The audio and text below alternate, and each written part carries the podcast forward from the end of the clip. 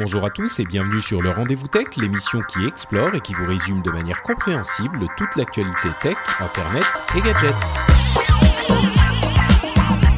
Bonjour à tous et bienvenue dans le Rendez-vous Tech. On va vous expliquer tout ce qui s'est passé dans la semaine et il s'est passé beaucoup de choses dans le monde de la technologie avec Mark Zuckerberg qui a promis de transformer complètement Facebook. On va voir comment et peut-être pourquoi, spéculer en tout cas.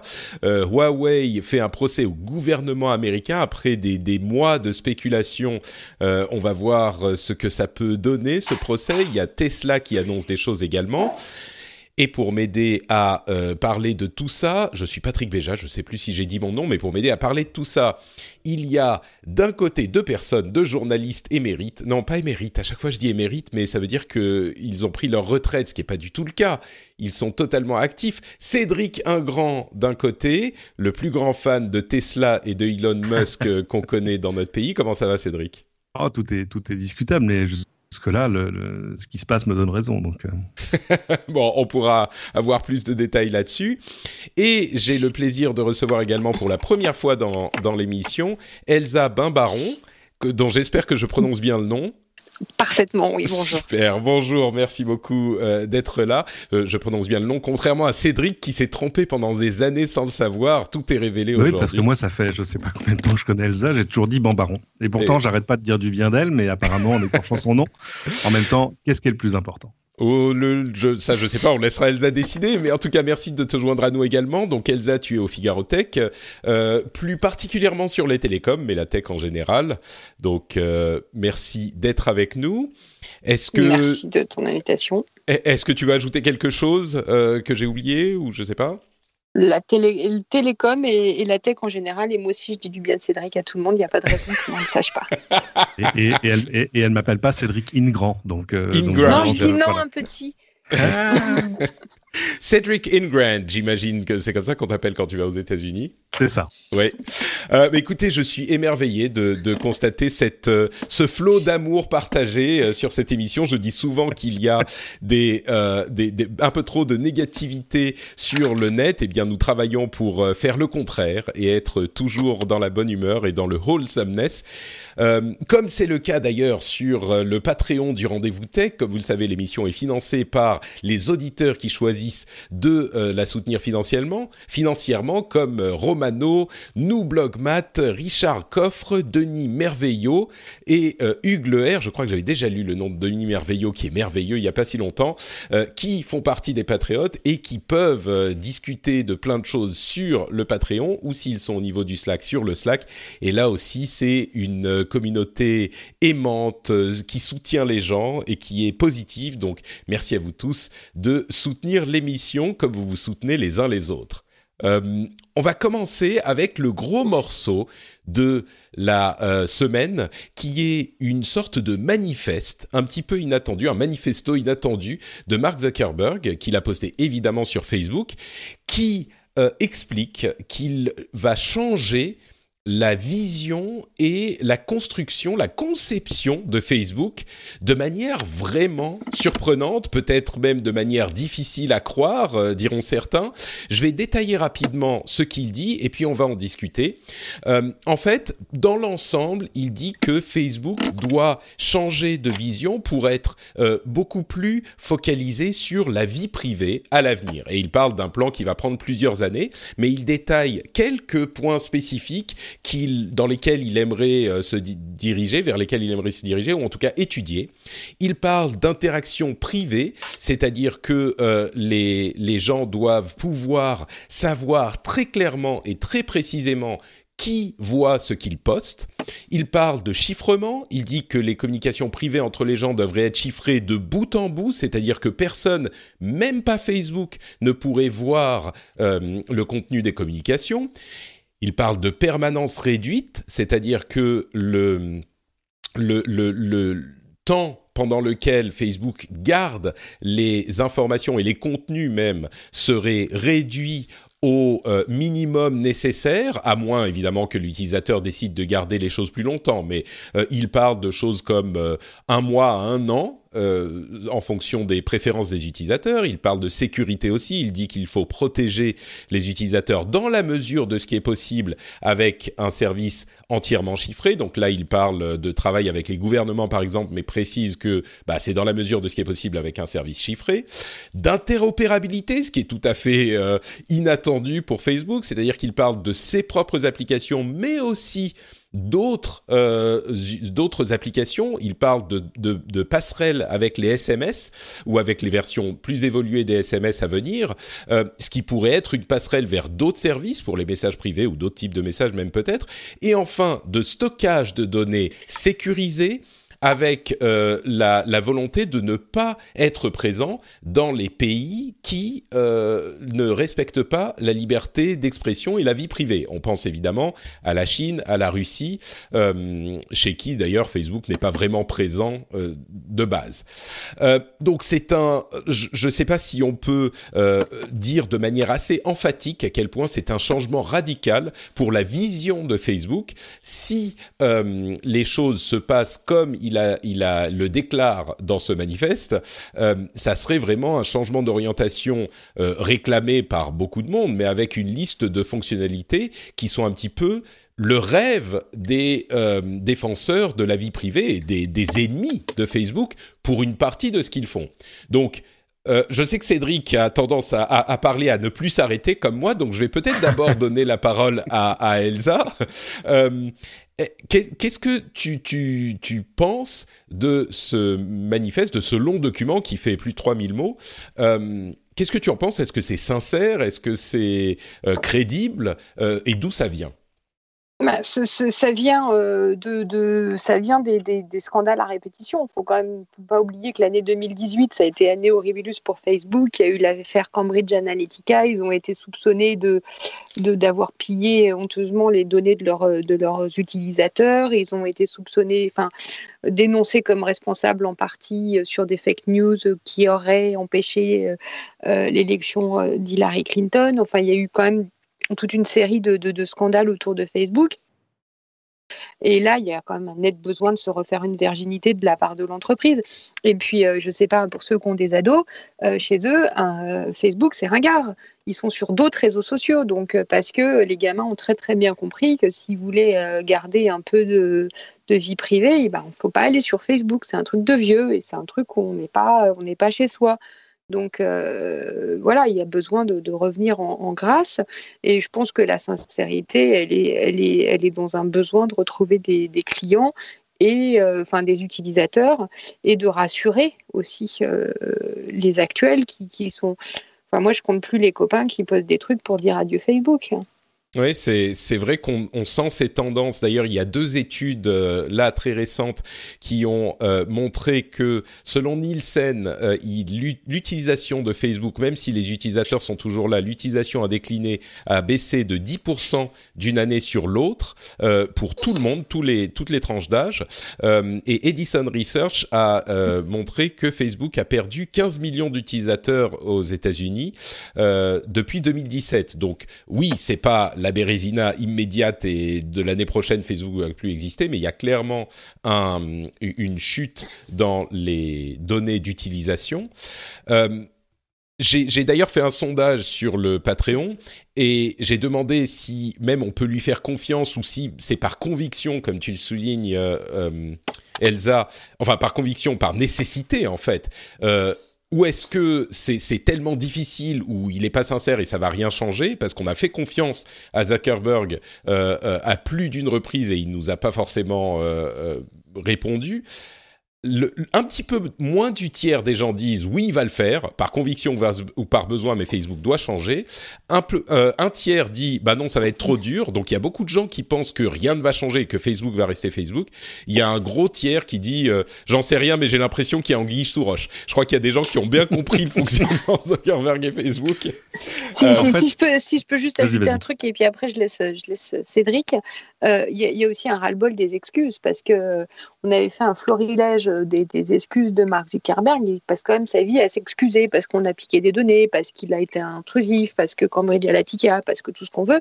Et là, l'heure est plus aux excuses, il faut des actions, quoi. Ben, c'est ça que, qui fait que un bon tiers des utilisateurs, des, gens qui ont répondu disent, euh, soit parce que c'est trop dur, soit parce que c'est pas sincère, ça va rien changer, on a l'habitude. Euh, je crois que c'est Émilie Marie euh, qui répond avec la meilleure euh, explication ou la meilleure analyse, euh, qui dit je donne pas 5 ans à Facebook sans changement radical de cap. Euh, c'est un petit peu ce que tu, tu mentionnais, euh, Elsa, et j'imagine ce que tu vas dire, Cédric aussi, mais il faut que quelque chose change. On ne sait pas quoi, on ne sait pas comment, mais quand même, là, il y va à fond, quoi. Il est hyper radical dans son, dans son, ses déclarations d'intention. Donc, En fait, en Cédric, fait, Ouais, en fait, tes utilisateurs, enfin les gens qui ont répondu à ton sondage, ils ont tous raison. Euh, ceux qui disent oui, il va le faire, ont raison. Ceux qui disent non, je pense pas que ça va changer, ont raison aussi. Et c'est amusant parce que moi aussi, j'étais assez enflammé à voir le post là quand je, l'ai découvert la semaine dernière, parce que c'est pas juste une, tu vois, une sorte de déclaration, d'intention comme il a déjà pu en faire par le passé, un truc en une page en disant euh, il faut que nous soyons euh, plus transparents. Non, non, c'est pas ça. Il rentre vraiment dans le détail de chacune des questions. Après ça, il peut plus faire de demi-tour parce qu'il pourra pas dire vous avez mal interprété ce que je voulais dire. Non, non, c'est tellement détaillé que euh, il est en train de tracer une route qu'il a qu'il n'a d'autre choix que de suivre. Maintenant, euh, finalement, en, observant un peu les choses, tu t'aperçois de plusieurs trucs. D'abord, tout ce qu'il décrit existe déjà chez lui, c'est-à-dire euh, des messageries chiffrées de bout en bout, WhatsApp, des publications éphémères, les stories soit sur Instagram, euh, sur Messenger et sur Facebook d'ailleurs. En fait, c'est juste une sorte de changement de, de centre. Aujourd'hui, le centre de Facebook, c'est quand même Facebook, le site, l'application, le newsfeed. Et ce qu'il est en train de voir, c'est que l'usage est en train de se déplacer vers des, vers des partages, j'ai envie de dire, plus, plus privés, en groupe, avec des amis, avec, je sais pas, tes camarades de classe, avec ce genre de choses. Et c'est un peu, euh, on retrouve, je sais plus de qui est la citation, il faudrait que je la retrouve. Enfin, tu vois, c'est ces choses que nous ne maîtrisons pas, feignons d'en être à l'origine. Mmh. Euh, voilà, feignons, feignons d'en être les ordonnateurs. Il voit bien que pour les jeunes générations, le, le newsfeed, c'est-à-dire la page Facebook, est pas quelque chose qui, qui les accroche beaucoup, qui sont beaucoup plus sur des choses absolument, là pour le coup, 100% mobile et uniquement mobile, et, euh, et plus éphémères et plus en groupe, même si c'est des choses qui ne persistent pas dans le temps, parce que pour nous, les vieux, on est content de poster des photos sur Facebook, parce qu'on sait qu'on pourra aussi les retrouver, même si on a, on a d'autres moyens de stocker nos photos.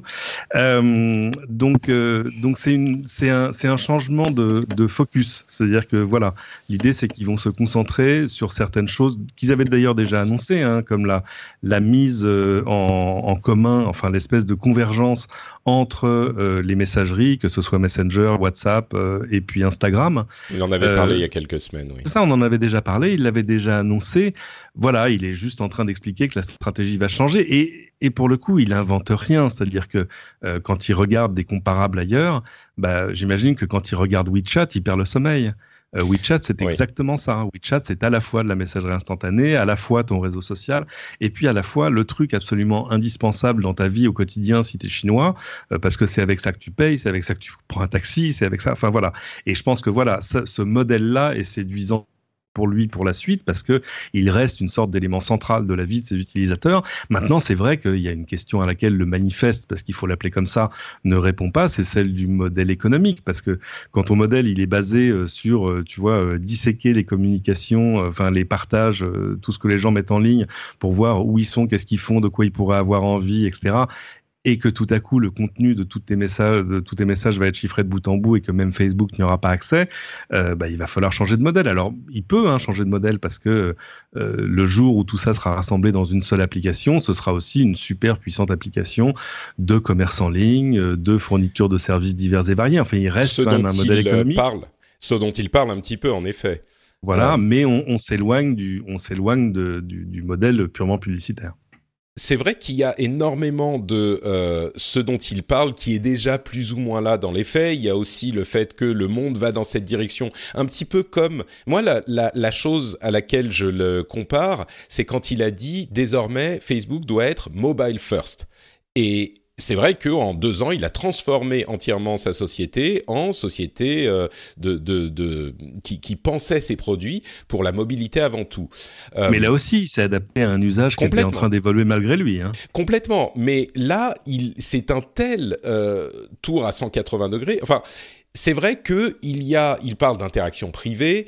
Euh, une chose que euh, certains ont fait remarquer avec raison, ça ne veut pas dire qu'on n'aura plus de profil euh, sur Facebook, de profil par utilisateur. Ah bah ça ne veut pas dire que nos données ne seront pas utilisées. Quand il parle de vie privée, ce qu'il, ce, ce, ce qu'il veut dire, c'est euh, les, les communications entre nous seront privées, mais les données seront toujours exploitées. Donc, il ne parle pas tout à fait des problèmes essentiels euh, que lèvent les gens. Et, et ça, il faut le signaler évidemment. On peut aussi euh, difficilement ne pas parler du message de Elizabeth Warren, euh, la sénatrice américaine, qui a annoncé sa candidature euh, au- à la présidence.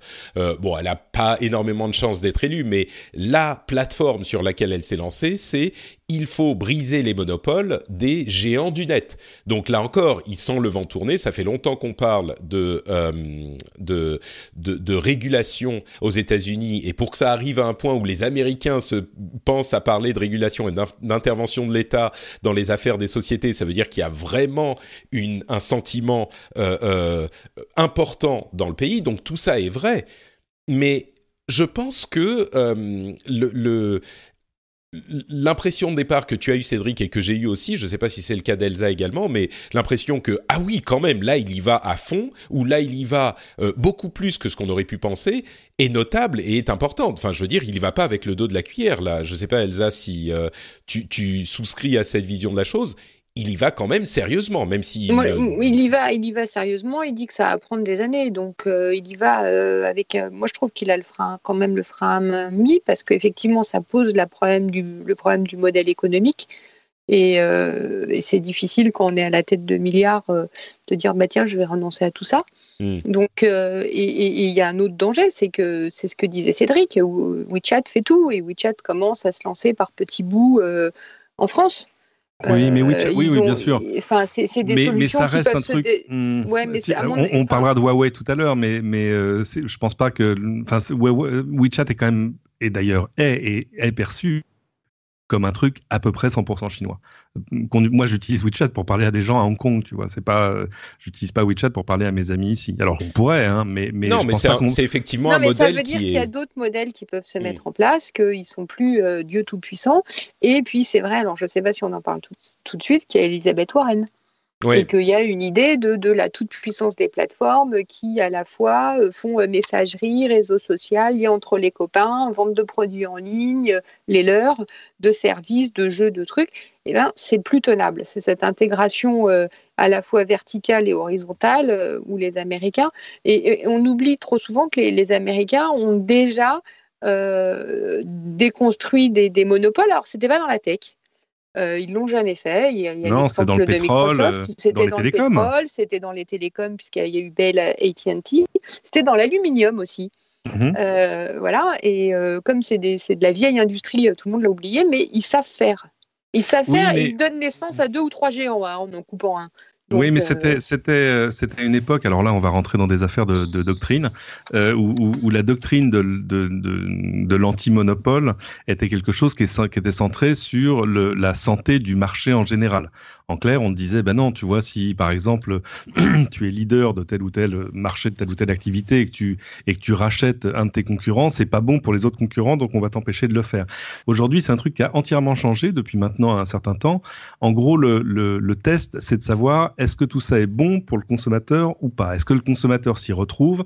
Est-ce que ça réduit sa capacité à choisir? Est-ce que ça va lui coûter plus cher qu'avant? Et, et c'est sur ces standards-là qu'il euh, devient très très difficile de, de, de non, ça, séparer ces la, fonctions-là. ça, si je puis me permettre, ça c'est l'interprétation européenne qui est très consommateur. Ah non, non, non, elle est, elle est, elle est, elle est Et absolument aux- américaine. je peux, aux je peux te États-Unis, sortir. ouais, enfin, aux États-Unis aussi, il y a, il y a aussi le, le- le- il y a, il y a la double, la double problématique. Il y a d'abord les consommateurs, ça d'accord, mais il y a aussi une problématique de pouvoir faire émerger d'autres entreprises et de pas tuer toute la concurrence parce qu'il n'y a plus d'accès, étant bouché par euh, ou Facebook ou Amazon, euh, où on voit que Amazon veut lancer des produits de mode sous sa propre marque, ça pose quand même pas mal de questions. Et c'est exactement ce dont parle euh, Elisabeth Warren, et, là où elle est quand même intelligente dans la manière dont elle approche sa course à la Maison Blanche, c'est que il y a une un sentiment qui est partagé, c'est très rare, mais des deux côtés euh, du spectre politique américain, ils sont que deux partis, donc ils sont généralement très très opposés sur tout, euh, mais la méfiance envers la, les géants de la tech, euh, il se retrouve un petit peu dessus, euh, à la fois parce que les géants de la tech ont trop de pouvoir et euh, du côté de la droite, euh, les, les, il y a ce fantasme de la censure de, de des voix de, de, la droite américaine qui sont souvent mmh. assez à l'extrême droite. et du coup, il y a ce, ce, déficit de confiance. Et donc, bon, à, à la limite, peu importe la, la, structure américaine, le fait est que Zuckerberg voit de la même manière qu'il voit, il sent le vent tourner pour les questions de vie privée, pour les questions de confiance, il sent aussi les questions de, régulation arriver, donc il anticipe, comme euh, vous le disiez tous les deux. C'est une anticipation de trucs qui vont se produire de toute façon, donc euh, il essaye de se présenter comme le l'initiateur. Euh, oui. Mais il n'empêche, encore une fois, peut-être que c'est parce qu'il y a un, une sorte de... Si je veux trouver un signe de, de, de, leadership ou de courage de la part de Zuckerberg, il est tellement facile, comme tu le disais Elsa, de se dire, bah, mon business model aujourd'hui, il marche, j'ai pas de raison de le cannibaliser, c'est le fameux dilemme de l'entrepreneur, de l'innovateur, pardon. Mm -hmm. euh, et ben là, encore une fois, il se dit euh, attendez une seconde, il y a un, un truc qui change. Il faut qu'on fasse des, les grands travaux, qu'on commence à réfléchir aux grands travaux, parce que sinon, on va se retrouver euh, laissé derrière. Et, de ce point de vue, je crois que c'est inattendu et quand même d'une certaine manière courageux, même si, euh, euh, euh, comme on le disait, il y a anguille sous roche sans doute quelque part. C'est pas juste une déclaration de belles intentions. Et bon, on, va conclure. Je vous laisse les derniers mots et puis on va avancer. Alors sur, sur, Elizabeth Warren, on, comprend parce que c'est un discours qui revient hein, et c'est des choses qu'on a entendues de fait sur Amazon et sur d'autres je suis pas persuadé que l'antitrust soit le, le, bon outil parce que le problème c'est que la justice a un rythme qui est pas celui de l'innovation. Là, on a un précédent hein, qui est celui de Microsoft. Tu sais à qui on disait à un moment, mais non, attendez, vous pouvez pas faire le système d'exploitation et faire un navigateur en même temps. Et Bien le sûr. temps que le temps que le truc, le, la procédure passe dans les tuyaux, c'était devenu une, une, question totalement académique. Et on disait mais pourquoi vous voulez les empêcher de faire un navigateur vu que tout le monde en fait? Euh... Non, c'est sûr, mais disons que même si la, la justification est peut-être discutable, et je suis d'accord avec toi, moi je suis pas convaincu que ça soit la bonne méthode, la conversation existe, alors qu'elle oui, n'existait pas il oui. y a euh, euh, un an et demi ou deux ans. Et ça, c'est, c'est, euh, ça change énormément de choses aux États-Unis. Il faut se souvenir que tu vois, il y a, bien sûr, il y, a, il y a aussi la dimension ogre, ogre des, des, des, des plateformes qui était moins vrai sur Microsoft parce que c'était plus cantonné quand même sur des enfin des navigateurs. Euh, bon, Microsoft avait une majorité sur les, les systèmes oui. d'exploitation très. ce qui se passe avec les, les plateformes actuelles, c'est que ça dépasse de loin l'univers Internet. On arrive dans la, vie, dans, dans, la vie réelle.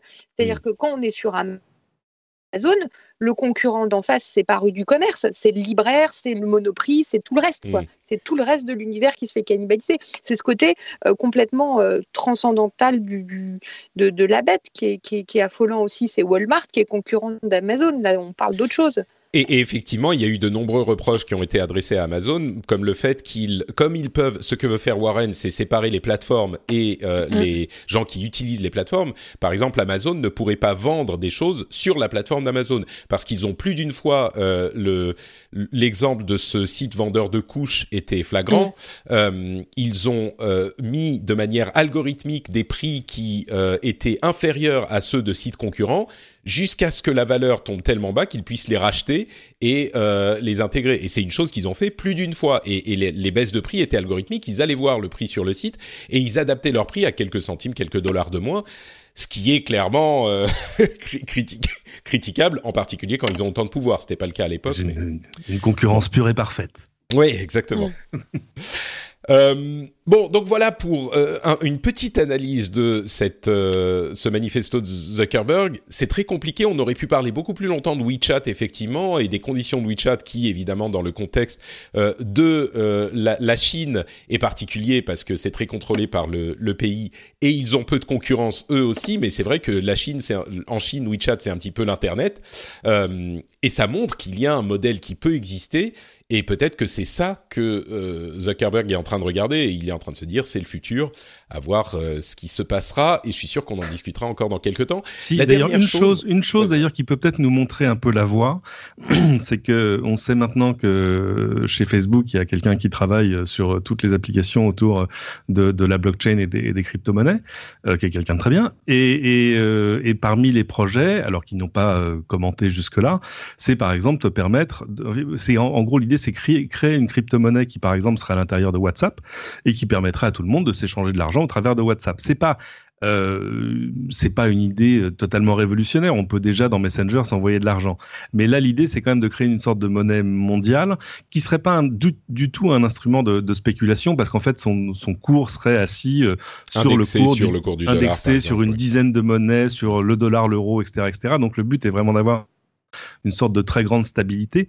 Euh, mais voilà, tout à coup, si demain quand on dit Facebook, on pense plus au newsfeed, à la page et au reste, mais plutôt à une application globale qui va nous permettre de partager, de faire de la messagerie, d'avoir des groupes de discussion avec ses amis, sa famille et de s'envoyer de l'argent dans le monde entier sans frais. Voilà, euh, tout à coup, le, le schéma directeur est, est, vraiment différent, mais il reste quand même un vrai business derrière. Mais ce sera plus, ce sera plus, ou en tout cas beaucoup moins la publicité. Et finalement, c'est peut-être une bonne nouvelle. On, va conclure sur ça. Finalement, c'est peut-être une bonne nouvelle euh, dans cet océan de préoccupations. Merci Cédric. Euh, Parlons un petit peu, on parlait de la Chine et on a parlé à de très nombreuses reprises dans cette émission de Huawei et des préoccupations qu'on a avec leurs équipements qui euh, sont très présents dans les réseaux et notamment les réseaux euh, 5G à construire. De nombreux pays ont commencé à dire qu'il faudrait éviter les équipements Huawei parce qu'on ne sait pas ce que le gouvernement chinois pourrait euh, faire et pourrait avoir accès, ce à quoi il pourrait avoir accès. Le gouvernement américain a décidé de bannir les équipements Huawei de euh, ces, ces, agences euh, gouvernementales. Et évidemment, c'est lancé dans une campagne, on va dire, de, dénigrement ou de d'avertissement sur les dangers potentiels de Huawei, qui a eu des conséquences dans le monde entier. Huawei a décidé de traîner devant la justice le gouvernement américain euh, parce qu'ils n'ont pas de preuves, selon eux, ils n'ont pas de preuves euh, des problèmes qu'ils mentionnent euh, ou qu'ils mettent en avant pour interdire l'utilisation de leurs produits du coup, je me tourne vers Elsa. Euh, je vais te poser une question très simple. Euh, on se pose des questions sur Huawei depuis euh, des mois. Quelle est la vraie réponse? Ils sont dangereux ou pas? Non, je vais peut-être pas te poser cette question, mais quelle est cette histoire de, de procès? Et puis, qu'est-ce que tu penses de Huawei? Est-ce qu'on a des raisons d'être préoccupé moi, moi je, je, vais, je vais commencer par la fin. J'ai un analyste que j'aime beaucoup qui m'a répondu qu'on avait le choix, euh, en tant qu'Européen, de choisir par qui on allait se faire espionner, par les Américains ou par les Chinois. Je pense. Voilà. Euh, toute blague mise à part, et le truc est en fait très sérieux, euh, parce que c'est ça, hein, à l'arrivée, c'est par qui on se fait écouter. Euh, on a le, problème de, Huawei. Donc, ce, qui, a mis le feu aux poudres, c'est une, loi qui est passée en, Chine en, en 2010, fin 2017, comme quoi le, le, gouvernement chinois, enfin Pékin, peut demander aux entreprises de mettre à sa disposition les données dont elles disposent, en gros, sur un simple coup de fil. Donc, l'argument des Américains, c'est de dire si Huawei appelle et dit bon bah maintenant c'est bien beau tout ça, mais écoutez ce qui se passe sur vos réseaux via vos équipements potentiellement, euh, Huawei serait obligé de le donner. Donc on est sur du potentiellement. On n'a jamais prouvé qu'il y avait des backdoors, des puces, des machins. Il n'y a jamais eu de preuve concrète qui a été apportée par le gouvernement, mais juste une peur d'avoir une, mise en place euh, des, de, espèces de grandes oreilles de Pékin via les équipements Huawei. Après, je ne sais pas si on rentre dans le degré technique de la 5G euh, où euh, aujourd'hui Huawei n'est pas dans les cœurs de réseau, notamment en France, mais uniquement sur certains équipements radio, et qu'avec la 5G, ces équipements radio pourraient aussi être utilisés pour des écoutes.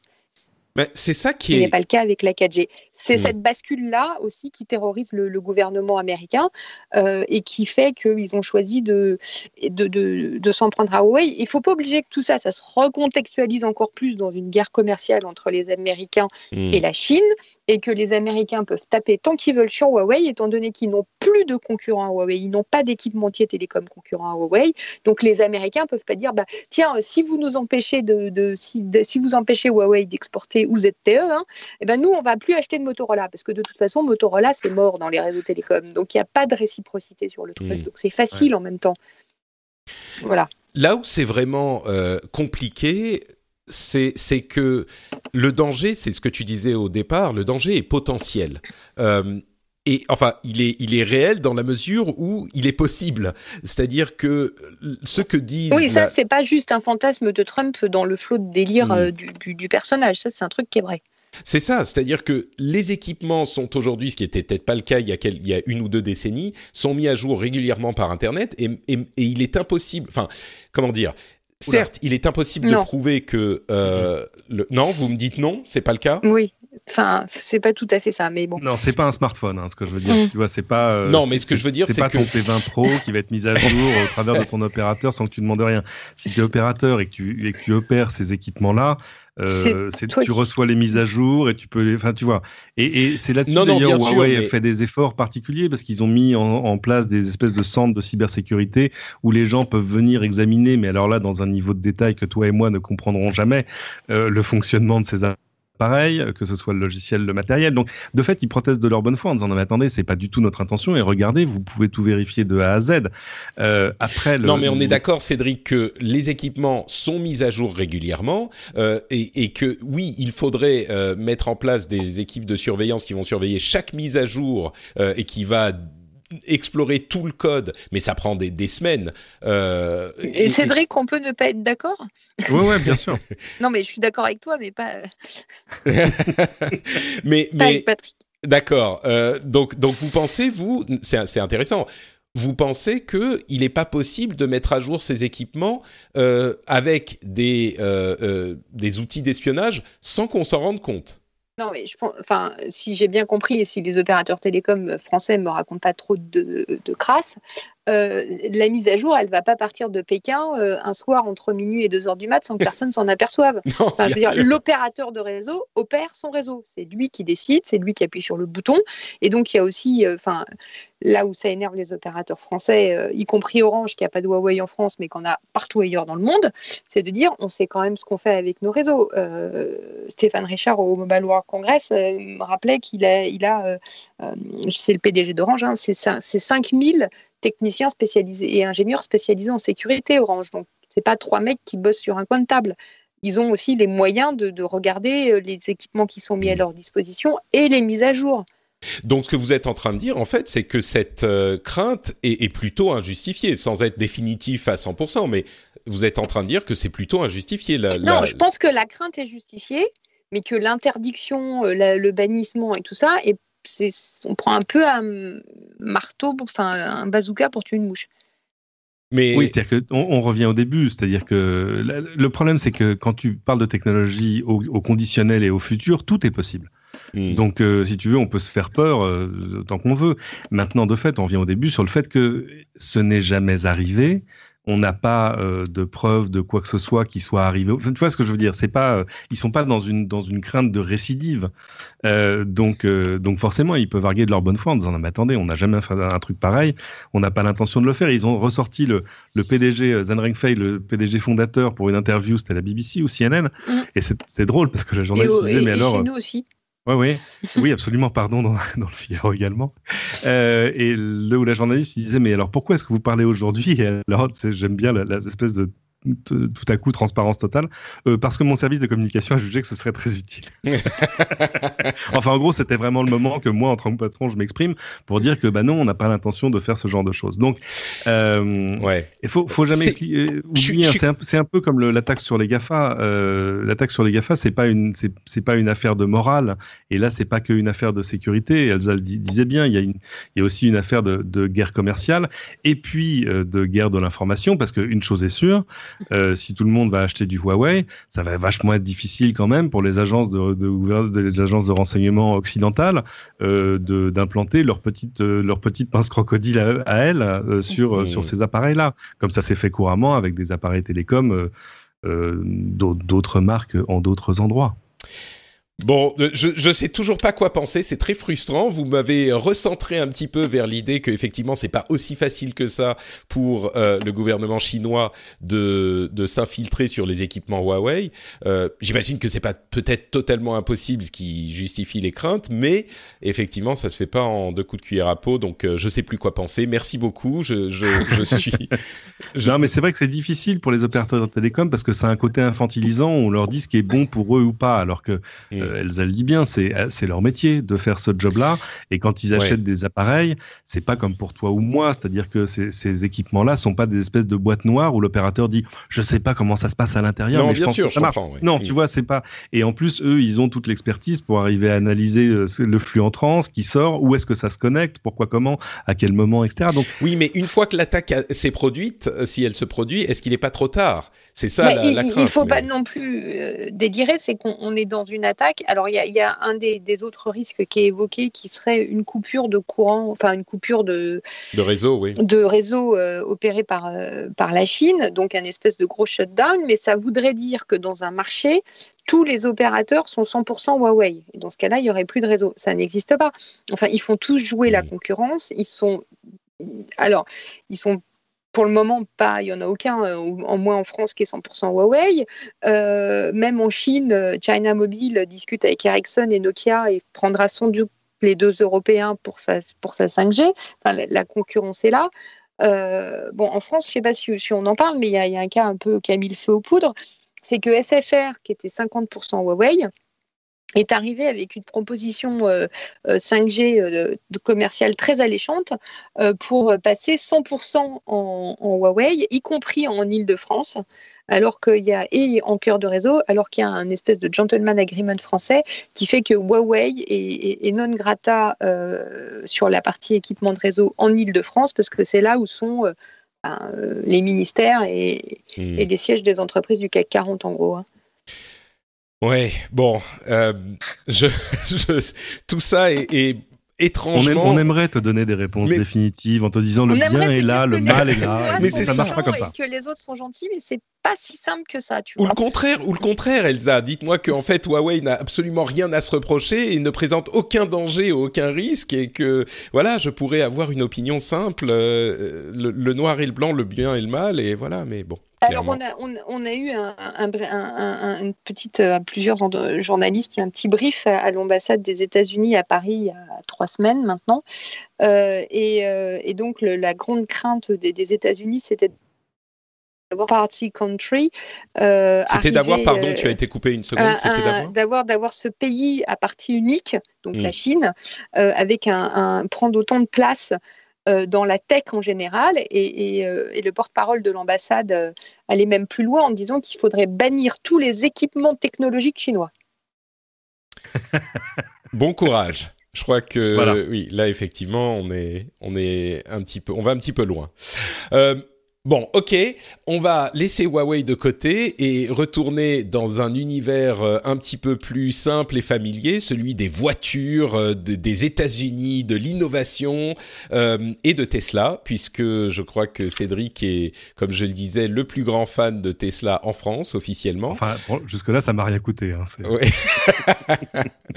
Donc, tu as euh, testé encore les une. C'était un modèle 3, c'est ça, je crois? C'est la modèle 3 parce que ça y est, ils ont commencé à la livrer. Donc c'est pas, c'est drôle. Tu regardes tous les tests de tout le monde. Tout le monde a testé la même Tesla rouge avec des plaques hollandaises.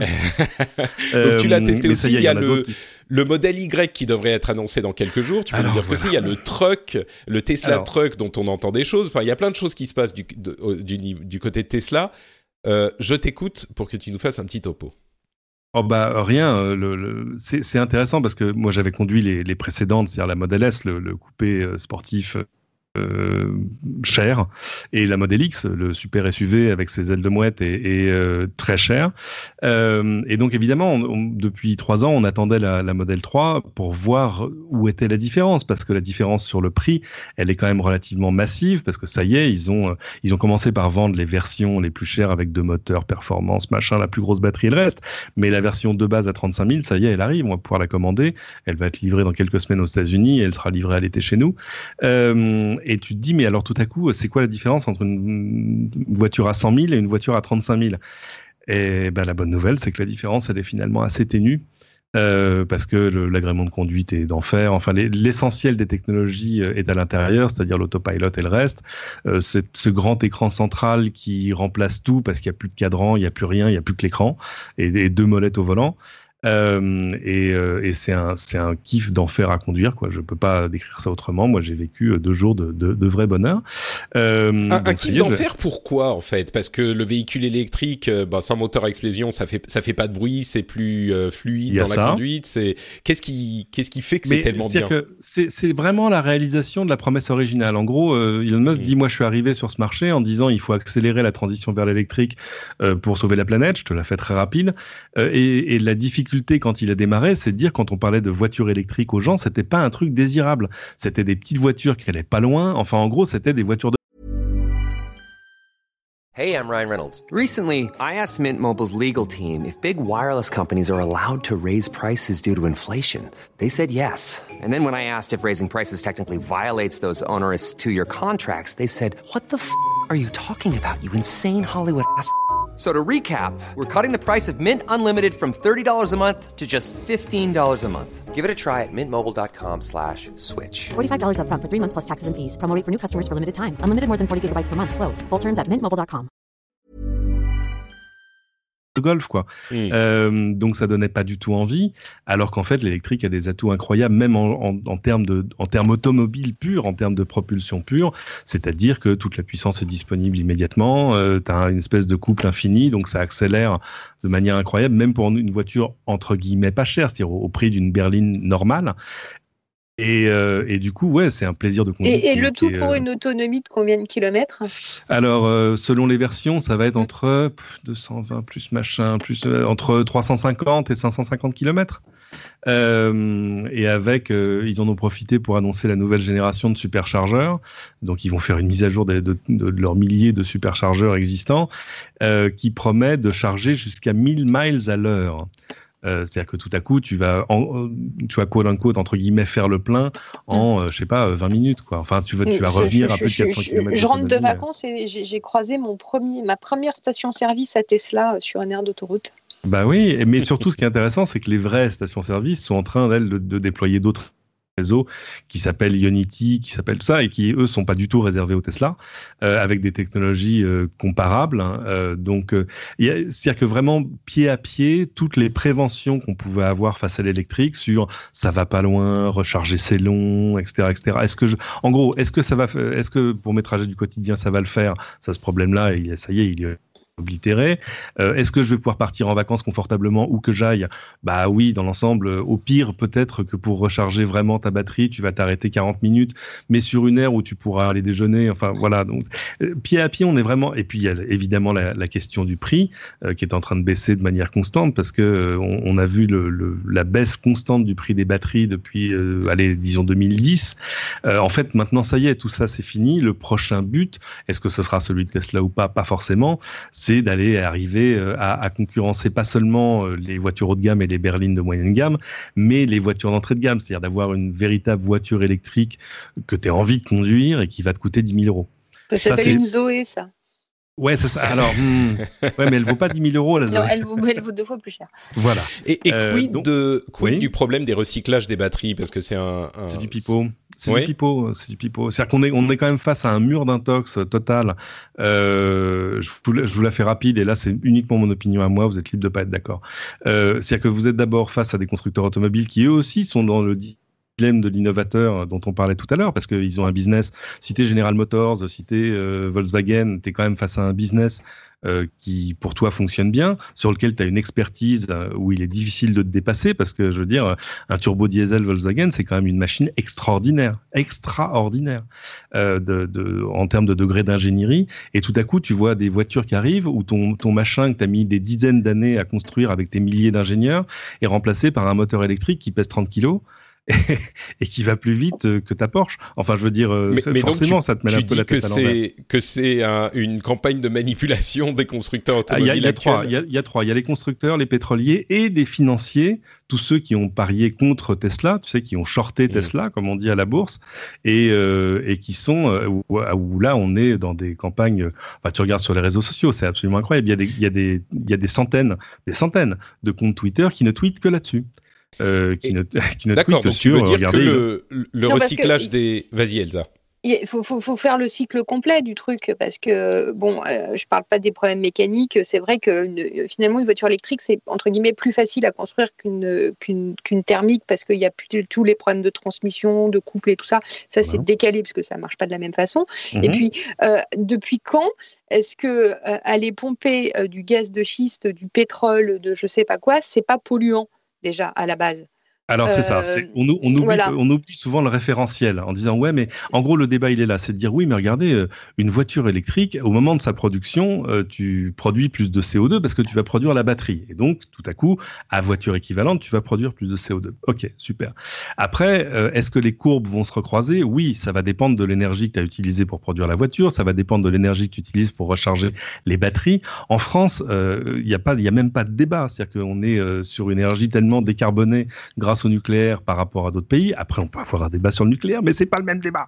Euh, non, mais c'est ça, parce que un débat, en pas énervé, hein. Cédric. Ouais, non, Non, mais je suis pour, pas- je suis pas pour- énervé, pour mais je- pour aller mais- dans la même, dans la même Mhm. idée que toi, il y, a- il y avait des études qui ont, été faites. Je sais qu'un un de mes confrères ici avait repris des chiffres, je les ai malheureusement plus en tête. Mais si on prend un cycle complet de, de consommation d'une voiture électrique, euh, en se mettant dans le cas d'un pays euh, qui produirait 100% de son énergie au charbon, ce qui n'existe pas, parce que l'Inde, ils ont des éoliennes, la Chine a des éoliennes, a des centrales euh, hydrauliques, etc., et ben ça reste moins polluant que du pétrole. Voilà. faut pas Mm. l'oublier, ça.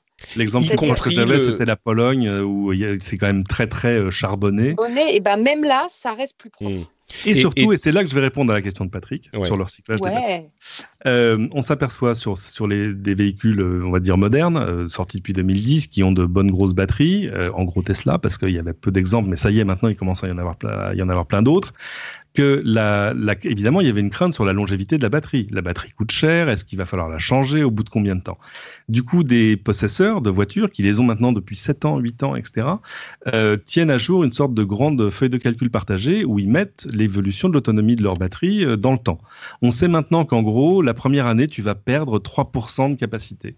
Et puis après, tu vas perdre 1% de capacité, peut-être par euh, euh, à chaque fois que tu feras 45 ou 50 000 kilomètres. En gros, l'idée, c'est de dire, bon, euh, à partir de quel moment on dit qu'il va falloir changer la batterie? Disons arbitrairement qu'une fois qu'on a perdu 20% de capacité, on va vouloir changer de batterie.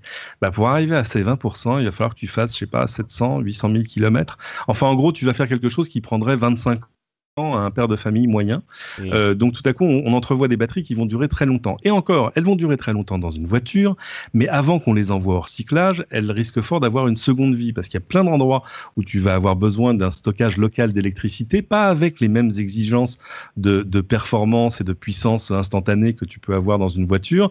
Euh, D'abord, euh, toutes les maisons qui, qui mettent des panneaux solaires, qui, qui pourraient vouloir stocker un peu de l'énergie générée dans la journée pour l'utiliser le soir. Idem dans les entreprises qui mettent des panneaux sur leur toit. Idem dans tous les data centres qui ont besoin d'avoir du stockage d'énergie euh, pour arriver à, à- à- à, tu vois, une sorte d'énergie de secours. À, à- un, à stocker du renouvelable et puis à avoir des batteries de secours euh, en cas en cas de coupure d'électricité. Bref, ces batteries-là, elles, elles risquent fort d'avoir une vraie seconde vie avant même. Et mais je te rappelle que d'abord, elles, ont duré, elles auront duré 20 ans dans une voiture. hein. Et, et après, on va les mettre ailleurs avant de se dire, bon, là, ça y est, on va les recycler. Il y a, il y a Euh. pas mal de startups pour aller dans ton sens euh, qui, qui se créent et euh, il y en a certaines qui sont incubées par Engie. euh, sur, euh, sur l'utilisation justement de, des, des batteries automobiles en, en fixe, Mhm. en recyclage. Et en fait, on a des espèces de murs de batteries. Alors, c'est assez moche, mais euh, ça peut se mettre sur une zone industrielle ou en en mettant euh, 100, euh, en fait, on fait des batteries de batteries Ouais. euh, en espèce de On fait de des fermes de batteries. en fait. Voilà, et puis euh, c'est reparti pour euh, 15 ans et elles servent, ce que tu disais, à stocker de l'énergie renouvelable, à, en secours, etc. Et une fois qu'on arrive au recyclage, depuis 2006, il y a une loi en Europe euh, qui euh, oblige, c'est la loi, à recycler au moins 50% du contenu d'une batterie. Aujourd'hui, techniquement, on est à plus de 80%. Euh, en fait, le vrai problème, il n'est pas là. Le vrai problème, il est sur la disponibilité de certains métaux euh, qu'on utilise aujourd'hui dans ces batteries. Je, je pense pas au lithium parce que le lithium, tout le monde parle du lithium, mais le lithium, c'est pas euh, pas une ressource en danger. Le lithium, on, en trouve dans des mines, on en trouve, on, en trouve par épandage comme le sel, comme le gros sel. Et et s'il fallait vraiment générer plus de lithium, on pourrait rouvrir des mines existantes. Enfin, voilà. Et en plus, si vraiment il nous en fallait encore plus, ben on pourrait recycler encore plus parce que le lithium, c'est un stock. C'est-à-dire que le lithium que tu mets dans une batterie, tu peux le recycler pour le mettre dans une autre. Il n'a pas perdu de ses capacités. Euh, le vrai problème, c'est des choses comme le, comme le cobalt, où euh, là, ça vient de beaucoup moins d'endroits dans le monde. Je crois que plus de 50% de la production de cobalt dans le monde, c'est la République démocratique du Congo. Euh, Qui n'est de démocratique. démocratique que de Oui, c'est c'est juste ça, c'est juste sur l'étiquette, euh, dans des mines opérées par des Chinois, euh, dans des conditions euh, tout à fait discutables. Mais, mais là aussi, il faut se souvenir que les batteries qu'on utilisait en automobile il y, a, il, y a, il y a 10 ans, 15 ans, 20 ans, n'étaient pas forcément les mêmes qu'aujourd'hui. Les matériaux ont évolué et le numéro un de la batterie dans le monde, la batterie automobile en tout cas, qui est Panasonic, qui coproduit euh, celle de Tesla, euh, lui est en train d'évoluer euh, sur des batteries qui seront zéro cobalt. Donc euh, donc voilà, ces, ces problèmes-là vont Et- aussi être, être réglés par la technologie. et le dernier truc, c'est que, que le, le- le- le métal, quel qu'il soit, euh, c'est le matériau qui se recycle le mieux au monde. Il Oui. n'y a pas de perdition. C'est-à-dire Oui. qu'on prend un On kilo de cobalt et euh. on réutilise un kilo de cobalt. Ça Donc tu brûle pas. comprends, comprends que à chaque fois que j'ai un débat avec des gens là-dessus sur Facebook ou ailleurs ou Twitter et qu'on me dit non mais attends de toute façon vos batteries au bout de trois ans on saura rien en faire il va falloir les enterrer voilà euh, D'accord. je- ça- c'est un peu facepalm quoi donc euh, donc voilà euh, Tu comprends Et- maintenant pourquoi on s'entend bien avec Cédric ben ouais. Non, Et ouais. je suis. Et, Ouais. et encore une fois, encore une fois, on a parlé que d'une chose, hein, parce que quand on dit la pollution machin, là on, on a parlé que du CO2. On n'a pas parlé du deuxième bras de la pollution, qui est quand même toute la pollution atmosphérique locale, euh, qui elle fait des morts, enfin en tout cas des morts prématurées, euh, c'est-à-dire euh, tous les NOx, les oxydes, dioxyde, monoxyde d'azote, euh, les particules fines et tout le reste. Et, et, et là-dessus aussi, il y a quand même, il y a quand même pas mal d'intox. On va dire, quand je suis sur le périphérique en scooter, je sais pourquoi ça pue et c'est pas les voitures électriques. Écoute, euh, Cédric et, et- et Elsa, je crois que vous m'avez donné envie de, de marcher d'un pas militant vers ma concession Tesla euh, et d'aller m'endetter sur. euh, Justement, les solutions existent. Ils ont arrêté de faire du parrainage parce que ça leur coûtait trop cher. Euh, ils avaient fait une opération de parrainage où tu donnais un code à un ami, il achetait une Tesla, on te donnait toi un petit cadeau et puis lui, il, avait- il pouvait utiliser les superchargeurs gratuitement.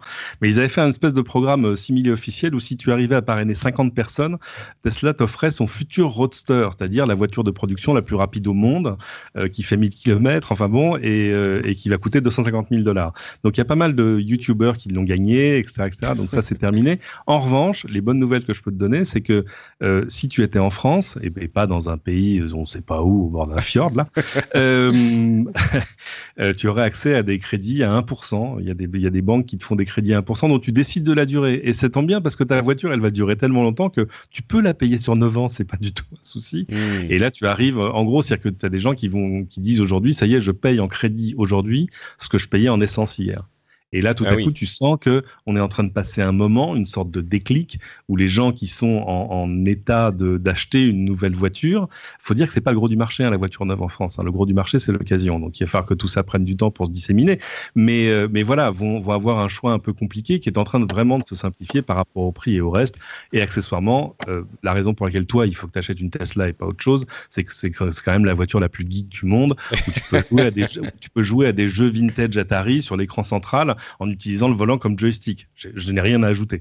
Écoute, euh, j'ai donc un choix. Euh, commencer à économiser pour euh, payer des, des, des, des études et les frais de mon enfant ou acheter une Tesla. Je crois que Ça, la discussion avant. va être Ça, compliquée. c'était avant. Ça, c'est Mais non, on va pouvoir quand il faire fallait les deux. 120 000 euros, ça c'est Oui. fini ça. Je rappelle que l'éducation est, est quasi gratuite dans notre pays. Oui, oui, mais je veux dire, euh, on sait jamais. Il faut quand même qu'il ait euh, de quoi, de quoi avoir un petit pécule, tu vois, quand il commencera dans la vie. Donc, euh, Après, si tu veux être le plus écologique possible, il faut juste que tu n'achètes pas de voiture. Parce qu'en fait, la voiture qui pollue le moins, c'est celle qu'on ne produit pas. Écoute, euh, dans ma campagne finlandaise, je suis à 10 km du de, de la boutique la plus proche, de l'épicerie la plus proche. Sans voiture, c'est un petit peu compliqué. Donc peut-être que en fait, en achetant une Tesla faut et en passer au vélo 12 ans- électrique, Patrick. Bah, bien sûr. Hmm, Avec Hmm. 50 cm de neige, c'est compliqué Voilà. quand même. Ils font des Ouais, donc- super mountain bike électrique. Je t'enverrai la doc. D'accord, Ouais, merci. J'attendrai les, les liens, Elsa. C'est Monsieur Bimbaron l'expert, mais, mais euh, euh, deux mots sur la modèle Y qui va être dévoilée le 14. Ok. Euh, c'est c'est un, un- on va appeler ça un crossover, un petit SUV euh, basé sur la même structure que la, que la Model 3. Euh, ça fait longtemps qu'on l'attend. Moi, je l'attends pour une raison particulière.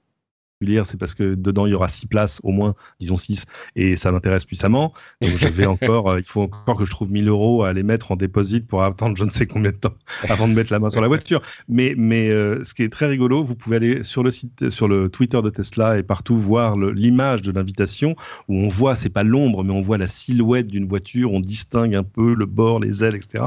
Et il y a des gens qui se sont amusés, qui ont pris l'image sous Photoshop pour essayer de pousser les contrastes, pour voir si on pouvait voir plus de la voiture. Et quand tu pousses les contrastes, tu vois un truc, c'est que d'un coup, il y a la plaque qui apparaît, et sur la plaque, il y a marqué Nice try. Ouais, genre bien essayé. C'est c'est Bien très essayé. fort. C'est très très fort. Et ils vont aussi présenter leur camion a priori cette année. Donc, Alors, c'est le euh, camion ou c'est le pick-up? Parce que c'est pas la même chose. Il y a le camion, il y a le semi-remorque, et- qu'ils ont déjà présenté, mais voilà. Mais ouais, il y a le pick-up. Et le pick-up, vu d'ici, c'est un peu genre, pff, ouais, ok, si tu veux. Euh, vu des États-Unis, c'est quand même super important parce que la Oui. voiture, C'est un énorme là-bas, marché. C'est un Ouais. gigantesque marché. La, la voiture la plus vendue aux États-Unis, c'est le Ford F-150, c'est un pick-up. Et le, le Ford F-150, euh, pour la petite histoire, j'avais eu la chance d'interviewer le designer du machin, il y a, il y a donc, euh, ça ne nous rajeunit pas. Et il s'était inspiré de l'avant des locomotives des westerns euh, des années avec le, le chasse-pierre devant pour dessiner le- hmm. l'avant de la voiture, ce qui donne une idée de la légèreté du véhicule. C'est pas des trucs Bon. faits pour être léger. Hein. C'est pas, euh, on te le Euh, vend bah, pas en on ne disant. peut pas monter dedans en jupe droite tellement la marche est haute. hein. Voilà. Oui. Non, mais ben, et, et c'est tellement important aux États-Unis effectivement que la présentation de, de, de Tesla euh, risque de les amener dans euh, encore plus de parce que bon, je veux pas encore continuer une demi-heure sur Tesla, mais les berlines, euh, c'est bien gentil pour les villes, pour les hipsters qui veulent euh, jouer à Snake avec leur volant justement. Euh, mais non, je, je grossis un petit peu Oui, le trait. Un, un tout petit peu. Mais euh, les pick-up, c'est le cœur des États-Unis. Là, tout à coup, ça devient effectivement euh, euh, la concurrence à Ford dans dans le, le, le milieu du pays, quoi. Ouais, le cœur de l'Amérique, reste- c'est les pick-up, et le cœur du marché, c'est les, les, les SUV, les crossovers. Mm. Bon, eh ben écoutez, Et de, et de fait, et, on fi- et après on a fini, hein, c'est promis. Moi j'ai un, un beau-père. je, euh, je le crois pas. J'ai un, un beau-père qui habite au, au- au pied des montagnes rocheuses, bah, de l'autre côté de la frontière canadienne, et qui jamais de la vie aurait acheté une électrique, mais de sa vie jamais. Mais enfin, il regarde ça et il me dit pourquoi veux-tu que j'achète une machine à coudre? Tu vois ce que je veux dire? Et, euh, et là tout à coup, et là tout à coup, le pick-up. Hmm, j'ai senti un regard intrigué un chez sourcil se lever. hmm, ah oui, mais alors et l'autonomie? On sait pas encore. Et le prix? On sait pas encore. Ah oui, mais par contre couple infini. Ah, hmm, ah, ok, on va regarder ça. pendant qu'il était en train de de d'attraper des saumons euh, dans la rivière qu'il mangeait cru avec ses mains, il a dit ah, ou euh, pick-up d'astiquer la, la- ou selle de sa Harley, ouais. c'est ça. Euh, bon bah écoutez, donc voilà pour ces, gros sujets euh, qu'on a couverts, euh, j'espère, de manière satisfaisante. Avant de continuer avec les news et rumeurs, j'aimerais vous rappeler que l'émission est soutenue par Patreon sur patreon.com/rdvtech. Si vous appréciez ce qu'on fait, si vous trouvez que l'émission vous apporte quelque chose, vous intéresse, vous distrait, vous informe, euh, eh ben c'est le seul moyen de soutenir l'émission. Le, le, le seul, nous on n'est pas à la à la botte de Facebook ou de Tesla, on n'a pas d'annonceur euh, et donc on est uniquement financé par notre audience. Si Notez, vous on aimerait bien, hein, mais bon. Pardon? Non, je dis noter, on aimerait bien être à la botte. enfin, oui, je, disons que euh, ça serait discutable. Euh, Elon Musk euh, peut me passer un coup de fil, on verra, on verra ce qu'il en est. Mais en attendant, patreon.com/rdvtech, vous avez accès au flux du podcast privé des patriotes, euh, dans lequel je mets des contenus exclusifs. Vous avez accès euh, pour euh, aux, aux sondages, etc., euh, et aux discussions qu'on a sur le site Patreon. Et pour ceux qui le choisissent, il y a aussi accès au Slack, qui est une communauté super sympa et qui est euh, euh, euh, euh, avenante, chaleureuse, sympathique, peut-être au contraire de certaines autres communautés en ligne. Donc, euh, si vous voulez faire une bonne action et en plus avoir des bonus sympas, c'est sur patreon.com/slash rdvtech. Euh, donc parlons rapidement du coup euh, du fait que les téléphones pliables, on n'a pas fini d'en entendre parler. Samsung est en train de travailler sur deux nouveaux formats. Il y a Corning qui fait le Gorilla Glass. Vous savez cette euh, ce verre incassable qui, équi- qui équipe ou presque incassable qui équipe Mm. la plupart. J'aime. D'accord. Disons qu'il est de, il est de plus en plus incassable. C'est ça, voilà, presque de plus en plus incassable. Qui est en train de travailler à euh, un verre incassable ou presque mais pliable. Euh, Microsoft est en train de travailler sur Windows Lite pour les appareils à euh, deux écrans, donc pas tout à fait pliable, mais peut-être à terme. Euh, on est vraiment dans la mode du pliable, c'est indéniable. Je voudrais aussi mentionner dans cette petite partie sur les, smartphones le fait qu'Apple a annoncé une conférence le 25 pour certainement parler de ces services dont on a déjà parlé dans l'émission, services de streaming vidéo, d'abonnement, euh, etc. Euh, et que Ming Chi Kuo, euh, l'analyste bien, bien connu, Ming Chi Kuo, euh, parle d'une sortie des lunettes d'Apple, des lunettes de réalité augmentée d'Apple, euh, fin 2019 ou euh, début 2020. Donc ça commence à, à arriver, ça serait un accessoire de l'iPhone euh, qui se connecterait à l'iPhone pour euh, toutes les, tous les calculs. Voilà pour une grosse euh, fournée de, news euh, tech gadgets. Si l'une d'entre elles vous inspire quelque chose, n'hésitez pas à me dire ce que vous en pensez. Non, on va pas se répéter sur Apple et, et, euh, de fait, on va voir de plus en plus de choses pliables. Euh, faut jamais oublier que Corning, en fait, c'est Samsung Corning. hein. Euh, mais euh, ils ont pas, ils sont pas, ils sont pas majoritaires. Mais non, que, te dire sinon que je suis, je suis étonné qu'ils fassent pas tout en même temps. Alors c'est vrai que c'est la tendance quand même d'Apple de d'essayer de, de concentrer son message sur une chose à la fois, mais on sait qu'il va y avoir aussi probablement, enfin à un moment, il va falloir qu'ils nous parlent d'iPad et de choses comme ça, quoi. à un moment. Euh, Il y a Foursquare qui a présenté un mode intéressant euh, qui s'appelle Hyper. Écoute, tout le monde a oublié Foursquare et pourtant, il semblerait qu'il soit l'un des fournisseurs de services de localisation euh, Mhm. les plus importants dans le monde, autant que Google ou Facebook ou ce genre de d'autres grandes sociétés auxquelles on pense quand on pense à notre vie privée. Et ils ont un service qui, une démo qui s'appelle Hyperlocal, qui montre euh, là où les gens vont dans les villes. Alors c'est une démo, c'est limité à South by Southwest euh, à Austin euh, euh, au Texas aujourd'hui, et ils l'ont fait un petit peu pour présenter la possibilité de la technologie avant de lancer un truc qui fasse flipper tout le monde. Mais euh, c'est pas qu'ils vont traquer chaque personne euh, spécifiquement, même si ça, visiblement, ils en auraient la possibilité technique comme d'autres, hein, mais ensuite ils le font pas. Par contre, ils font un classement des euh, restaurants, des bars, etc., avec le plus ceux qui sont le plus visités grâce à leurs données de localisation. Et euh, ils mettent un, un, un passage dans leur euh, euh, dans leur blog qui est assez amusant, euh, où il dit on ne sait pas si c'est super cool ou super creepy. On a un peu envie de dire c'est un petit peu des deux, mais euh, mais voilà, c'est une démo qui était intéressante qu'ils ont présentée. Euh, J'aimerais aussi demander votre avis sur ce- ces modifications du euh, visa, euh, du French, euh, enfin du, du programme de visa pour la tech, euh, où les, les, la, demande de diplôme euh, a été euh, levée. C'est-à-dire que pour une société qui a reçu du financement de, de, de certaines catégories, donc c'est pas n'importe quelle société, il y a désormais la possibilité d'accorder un visa à un étranger dont ils ont besoin pour, le, pour, un, pour un travail euh, et toute sa famille de manière largement facilitée. Euh, on sait que c'est une discussion qui a souvent lieu aux États-Unis euh, et qui en ce moment euh, va dans le sens inverse. Euh, Trump est plus restrictif. Là, on ouvre un petit peu plus les frontières dans ces conditions. Disons qu'on facilite les conditions d'obtention de visa tech. Je ne sais pas si vous avez un avis là-dessus. Je suis, je suis curieux. Mais ça, ça répond à une demande du marché parce qu'il y a quand même Oui. des difficultés de recruter en, en France sur certains métiers.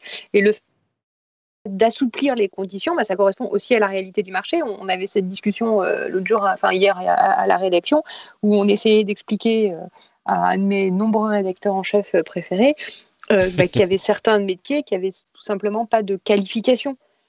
Parce que ça va tellement vite, ce que disait Cédric tout à l'heure dans la tech, c'est que bah, n'y a pas forcément un diplôme qui va en face d'un besoin. Donc euh, le, le- le diplôme de web designer, moi je ne sais pas ce que c'est. Donc il y a des besoins qui sont dans les entreprises et, euh, bah, il n'y a pas une licence en, forcément en qui blockchain. correspond en Mmh. blockchain, tu vois, les, Ouais. les trucs un peu ballots. Le master en blockchain en 5 ans. tu bah, c'est un peu cuit là. Donc euh, Voilà. fatalement, faut trouver des, faut trouver des, des spécialistes qui sont pas, euh, euh, qui sont pas forcément des diplômés, mais qui ont une expérience dans le domaine, euh, euh, qui se sont forgés euh, sur sur le terrain. Et il y, a- il y a un, un autre truc qui est, qui est intéressant. Moi, c'est un pays que j'ai- regardé euh, pour plusieurs raisons. C'est sur ce domaine-là précisément, c'est le Japon. euh, qui est quand même le, le pays le, le plus fermé en termes d'immigration, ils sont quand même assez, assez récalcitrants et ils Mhm. commencent à s'ouvrir et à attribuer une espèce de visa tech qui est inspiré de ce que la France a fait pour euh, faire venir des, des- des jeunes étrangers euh, dans le pays parce que euh, ben, dans une population vieillissante, ils n'arrivent pas à avoir des startups. Donc, euh, Mm. donc Panasonic et les batteries Tesla seules ne suffisent pas à assurer l'avenir de l'industrie japonaise. Et en plus, ils sont tellement euh, culturellement loin de l'esprit d'entrepreneuriat. On a parfois tendance à dire qu'en France, euh, on n'est pas très entrepreneur, ce qui n'est pas vrai du tout, parce que la, la, la majorité des, enfin, une bonne partie des entreprises sont des petites entreprises, des artisans euh, qui sont mine de rien des Oui, le- le- entrepreneurs. Le Japon a oublié, enfin, Le Japon, Japon, euh, ça, vi- du, ça vient du haut, quoi. Oui, oui, complètement. C'est. Je pense que ça, quand même, moi, c'est un truc que j'ai vu évoluer. Hein. Il, y a, il y a 10 ans, 15 ans, euh, on disait, tiens, c'est bizarre, il y a quand même quasiment pas de start-up au Japon. Bah oui, parce que c'était un truc culturel où, euh, en ça, gros, ouais. on attendait que toi, tu ailles bosser dans une grosse boîte. Et en plus, imagine, si tu fais une start-up et que tu échoues, le poids de l'échec, tout ça. Et puis en Euh, plus, tu vas aller défier des, tes aînés, ce qui est quand même super oui, c'est ça. Enfin, tout ça était absolument insupportable culturellement. Euh, c'est largement en train de changer. hein. Oui. Ouais, mais le que- Japon, qui a comme une population qui est deux fois celle de la France, a euh, autant, si, no- si ce n'est moins de start-up. Hmm. Qui reste un Oui, non, bien sûr, il y a encore un gap. hein, Il y a c'est du pas- chemin à faire. Mais, mais Parce qu'il est presque aussi fan du Japon que de Tesla, donc force, ça devient. Eh ouais, non mais ça, ça, ça, là-dessus, je vais, on va pas battre Patrick parce que lui, il y a vécu, donc, euh, mais, euh, mais, mais à une autre époque. Oui, Euh, oui. c'est- donc, c'est- J'ai peut-être une, là- vue, une vue vieillissante de presque 20 ans. Comme la Oh là là. population japonaise. C'est ça, non mais 20 ans. Après, je, je viens de me rendre compte que je suis allé au Japon en, 2010, en, en 1999. Oh là là là là, quelle réalisation chaque, chaque épisode, il y a un truc qui me fait prendre conscience de mon âge. C'est, Et là, il y a 12 000 euh, auditeurs qui renoncent en disant Mais j'étais pas né et qui ce truc de vieux. Exactement. Attends, mais elle est où ta story, euh, ton, ton rendez-vous tech en story sur, euh, sur euh, Instagram? Euh, C'est trop Mais il long faut les s'y podcasts. résoudre, hein, le, faut s'y résoudre. Le podcast, c'est un truc de vieux. C'est vrai. Mais de, de, de vieux, mais de vieux sympa. Donc euh, il y a quand même Ah des oui, oui, qualités. bien, bien sûr. Euh, tiens, le, gouvernement est en train de se démener pour essayer de d'harmoniser la, fameuse, taxe sur les géants du net euh, pour qu'elle n'affecte pas trop les sociétés françaises. D'après les déclarations euh, du gouvernement, on a une trentaine de sociétés qui seraient touchées, dont une qui est française, c'est Criteo, si on ne se trompe pas, et quelques-unes qui sont qui, étaient d'origine française mais qui ont été rachetées. Ça me donne l'occasion du coup de demander à des gens sérieux, c'est-à-dire vous, ce que vous pensez de cette taxe dont je vais rappeler que c'est une taxe sur le, euh, le Chiffre d'affaires des grands de, de la de la tech pour contrer le fait qu'ils dé, euh, ils- ils expatrient leurs bénéfices et du coup ne payent euh, que très peu de taxes sur les bénéfices parce qu'ils en font quasiment pas dans le pays. Euh, il y a aussi un mécanisme de euh, qui va défalquer la taxe déjà payée sur euh, la taxe sur les, les bénéfices, ce qui me paraît être un bon moyen de de, de euh, D'amortir d'amortir et de faire qu'on paye pas deux fois quoi. Euh, donc oui, je, je vous pose la question euh, en quelques mots. Les, avis sont très partagés sur sur cette taxe. Moi, moi, je trouve que c'est cohérent avec l'idée que bah on, si on veut pas que les gens trichent, on change la loi et on, ne on ne le- les condamne pas parce qu'ils suivent la loi. Quand ils expatrient leur leur profit, ils ont le droit parce que c'est comme ça que ça fonctionne. Là, ça me paraît cohérent. Il y a des gens qui sont pas d'accord. Qu'est-ce que vous en pensez, vous Peut-être euh, Cédric ou, bah, que ou Elsa, on- je crois qu'on on n'a pas déjà eu cette discussion sur la morale versus la loi. Euh, Non, mais Ah, je, parle, je parle de cette loi spécifiquement. Cette Oui, loi. oui, oui, que- non, bien sûr, mais mais c'est pareil. Alors c'est intéressant parce qu'évidemment les effets de bord, comme on dit, euh, sont sont assez euh, surprenants. Tu te dis mais comment ça, ça mais mais quel rapport avec euh, Criteo Au début, on se demandait s'il n'y avait pas d'autres Français comme comme Dassault Systèmes ou Ubisoft qui allaient voir ça tomber sur leurs genoux parce que Euh, en gros, l'idée, c'est que en, droit français, tu peux pas faire une loi ad hominem. Tu peux pas dire, tu, vois, tu peux appeler ça la loi Google si tu veux, mais, mais dans le texte, t'as pas le droit de le marquer. Parce que tu fais pas une loi euh, qui ne vise qu'une que, une entreprise ou une personne. Et euh, on en parlait la dernière fois, effectivement. Du coup, il a fallu dire bon, alors on va faire. alors c'est les gens qui font plus de 750 millions. 750 millions, si le but c'était de viser les Gafa, c'est quand même très très peu, non? Euh, Dont X, euh, X millions en France, etc. Bon, euh, le, le, problème, et c'est amusant parce qu'on se retrouve un peu dans un schéma comparable à celui de Huawei tout à l'heure, c'est qu'en fait, là, on se retrouve aussi face à une sorte de guerre fiscale. Euh, en gros, le discours des GAFA, c'est de dire oui, non, mais d'accord, ok, on, rapatrie euh, nos, revenus dans les pays où c'est euh, le plus avantageux, et, à la fin de la foire, on rapatrie nos bénéfices aux États-Unis d'une manière ou d'une autre. Évidemment, les Américains ont, pas du tout envie que ça change, parce que ça veut dire que ces bénéfices-là, ils seront imposés où? Aux États-Unis. du coup, on a déjà des accords pour éviter la double imposition et le reste, mais ça, ça passe quand même largement au travers il n'y a pas de raison que ça change tant qu'on n'aura pas changé la loi pour tout le monde. Parce que là, pour l'instant, évidemment que c'est pas quelque chose qui va se régler à l'échelle de la France. Évidemment que c'est une sorte de cotère sur une, jambe de bois. Euh, mais euh, il va falloir que ce soit réglé soit au niveau de l'Europe. Le problème, c'est que ces pays avantageux sont des pays européens, euh, soit au niveau de l'OCDE, et on tombe un peu sur les mêmes soucis. Mais, mais les GAFA sont aussi un peu l'arbre qui cache la forêt. Parce que si tu fais le détail de toutes les, je, sais pas, de toutes les entreprises du SBF 120 euh, qui, euh, euh, bah oui, qui déplacent une partie de leurs revenus d'une manière ou d'une autre, là où c'est le plus avantageux fiscalement, et comment leur en vouloir? Parce que si tu es directeur financier d'un grand groupe, ça s'appelle ton job. Tu vois ce que je veux dire? Ton bah, job, c'est d'arriver Un directeur financier dont la boîte paye 33% d'IS, c'est-à-dire le taux légal, il est foutu dehors. Hein. Bah oui, c'est pas possible. Non, mais c'est pour ça que c'est c'est en constatant ces choses-là, en faisant ces constats, on se dit bon bah autant euh, faire une taxe sur le euh, euh, revenu. Et comme ça, ça règle le problème. le, problème de la taxe sur le revenu, c'est que ça peut taxer des entreprises qui dégagent pas de bénéfices. Donc déjà, bah c'est voilà, c'est aussi un frein euh, quelque part à l'innovation. Euh, c'est le périmètre d'imputation. Et puis, il y, a, des moyens aussi où on pourrait euh, imaginer d'autres garde-fous. Les, les, sommes sont transférées d'un pays à l'autre, pas par l'opération du Saint-Esprit, mais si vous faites un achat sur iTunes, pour regarder votre relevé de compte, c'est un débit Irlande. donc ça pose quand même un, petit problème. Je suis pas allée en Irlande acheter mon film sur iTunes. Ou Luxembourg? Irlande. J'ai vérifié. J'ai acheté un film pour mes gosses et j'ai vérifié. Euh, non, mais en plus, pas, c'est pas un truc qui date d'hier. C'est-à-dire que. Non, mais on le euh, sait. Et il y a d'autres moyens aussi. Enfin, les, les, les, boîtes facturent ce qu'elles appellent euh, des management fees, en gros, des, des, des, droits de licence, en disant bah ouais, mais nous, toute la valeur, elle est créée je sais pas où, et puis enfin aux États-Unis, en Irlande, et puis notre gestion, notre marketing, notre commerce, il vient d'Irlande. Donc la filiale française va rétribuer la filiale irlandaise à hauteur de X milliards mmh. pour les services rendus, et pouf bah oui, mais si vous dites on peut pas faire de loi d'hominem ou euh, que c'est très compliqué de gérer les, les, cas particuliers avec la loi des, des enfin la, la, loi sur la taxe euh, GAFAM telle qu'elle est aujourd'hui, imaginez si on voulait s'attaquer à ces problèmes-là dont tu parles, Elsa, euh, là on les multiplie par 10, ces problèmes non, de, de Non, harmonisation fiscale ah oui, non mais ou, presque, enfin je veux dire, mais euh, harmonisation fiscale, plafonnement des transferts, enfin il y a plein de moyens. Et puis on est on est en Europe, là on regarde les effets du Brexit en disant ah là là les Anglais vont être mal, ils vont sortir. Euh, bah, pas forcément. Et ensuite, euh, c'est vrai que ça fait, euh, ça fait 50 ans qu'on n'est pas fichu de se mettre d'accord en disant bah voilà, l'impôt sur les sociétés en Europe, c'est 21%, parce que c'est la moyenne de ce que payent les entreprises, les grands groupes internationaux dans le monde. Voilà. Pour éviter qu'ils aient la tentation d'aller voir à droite à gauche. On a autorisé le dumping fiscal en Europe avec l'Irlande. Bah, on en mmh. paye les conséquences. En France, on avait ça avec les vignettes, c'est encore un truc de vieux. Je ne sais pas si vous vous souvenez, avant les voitures de location, elles étaient toutes immatriculées dans la Marne, qui était le, département le moins cher. Dans l'Oise? Enfin, dans le 60 la Marne. C'est la Marne 60 Ouais.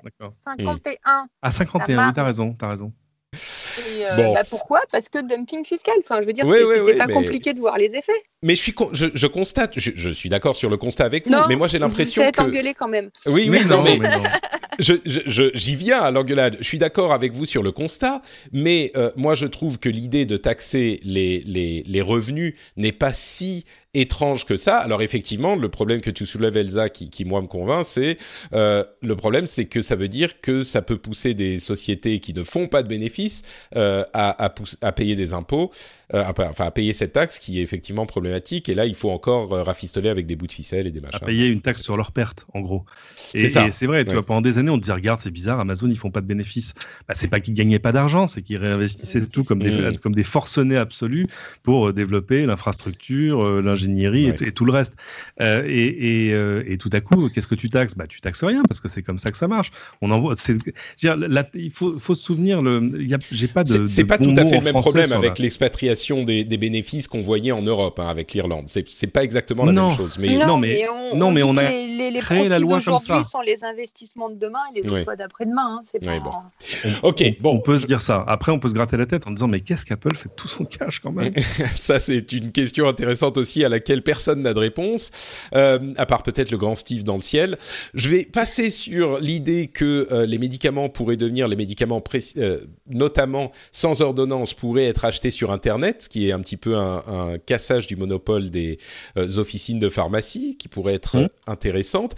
Et je vais vous poser la dernière question de l'émission sur Canal Plus Série, donc qui est une offre qui commence à 6,99 euros avec, je crois, 150 séries sélectionnées avec amour par Canal Plus, une offre bien sûr comparable à celle de Netflix. et je vais vous demander ce que vous en pensez. Euh, est-ce que c'est la bonne chose à faire pour, pour euh, Canal? Est-ce que c'est, ça peut fonctionner? Est-ce que c'est trop tard? Qu'est-ce que vous en pensez? Je sais que vous faites partie du, du paysage audiovisuel français, donc peut-être que vous voulez pas trop vous mouiller, mais non. D'accord, non, ok. Non, je n'ai pas vraiment d'avis sur le sujet parce que c'est pas non plus ma spécialité. Alors j'hésite entre enfin c'est pas trop tôt et euh, bah, tant qu'à faire ils auraient pu innover, je sais pas. Il y a cinq ans ça aurait été super. Ouais, c'est, ça fait un, c'est euh, Maxime Saada, qui est le patron de Canal, si j'ai bien compris, a passé la conf à répéter euh, que c'était pas une arme anti-Netflix. Ça prouve qu'il n'a pas totalement bonne conscience, cet homme-là. Et, bah, il a, il a quand même. Je sais plus si c'était pendant cette conf, mais le la meilleure réponse à Netflix, c'est Canal+. C'est une slide qui a qui a tourné. ces, ces, derniers jours, donc peut-être que je sais pas. C'est difficile parce que parce que leur métier est compliqué, mais mais euh, le truc quand même, c'est que on a du mal à éprouver énormément de pitié pour des gens qui ont vu, tu vois, en, à la fois en temps réel et presque au ralenti, le train arriver sur eux. C'est-à-dire que c'est pas quelque chose qui leur est tombé dessus du jour au lendemain sur oh, regardez qui sont ces gens avec un gros N rouge? Non. Mm. euh, moi, je, mon abonnement à Netflix, il, il date d'il y a 10 ans, je pense. Mm. Alors à, à l'époque c'était compliqué, il fallait un compte américain, machin, machin. Mais mais euh, et, et, dès le premier jour tu, tu vois ça et tu te dis ah oui non mais ça ça va être très très compliqué pour S'ils avaient écouté le rendez-vous tech, ils auraient su. Non, mais ils l'ont écouté. Mais encore une fois, dilemme de l'innovateur. Tu as un business qui marche, c'est dur de le démanteler ou de le mettre à l'envers, juste sous prétexte que il, ça, tout pourrait changer demain. Donc, euh, c'est les nouveaux entrants ont, ont toujours euh, cet avantage-là sur les grosses sociétés établies, euh, c'est qu'eux n'ont pas besoin de, de, tout changer à l'intérieur pour que ça se voit mm. dehors. Mais euh, donc voilà, je, je connais ces complications-là, mais mais en même temps, voilà, c'est un peu, est-ce que c'est too little too late, quoi c'est un petit peu le discours que j'ai généralement par rapport à Canal+ et aux problèmes euh, divers que eux et d'autres ont eu en France. Euh, je dirais que je comprends les, les questions de euh, c'est un, un, un, mastodonte et donc on peut plus rien faire contre eux. Euh, bon, aujourd'hui Netflix, ils ont à peu près 10 ans dans la forme qu'on leur connaît. J'ai aussi tendance à me dire ah oui des trucs comme Amazon, comme Apple, comme Google, comme Facebook, ils sont impossibles à déplacer parce qu'ils sont trop gros. Euh, je ne sais pas si ça s'applique tout à fait à Netflix.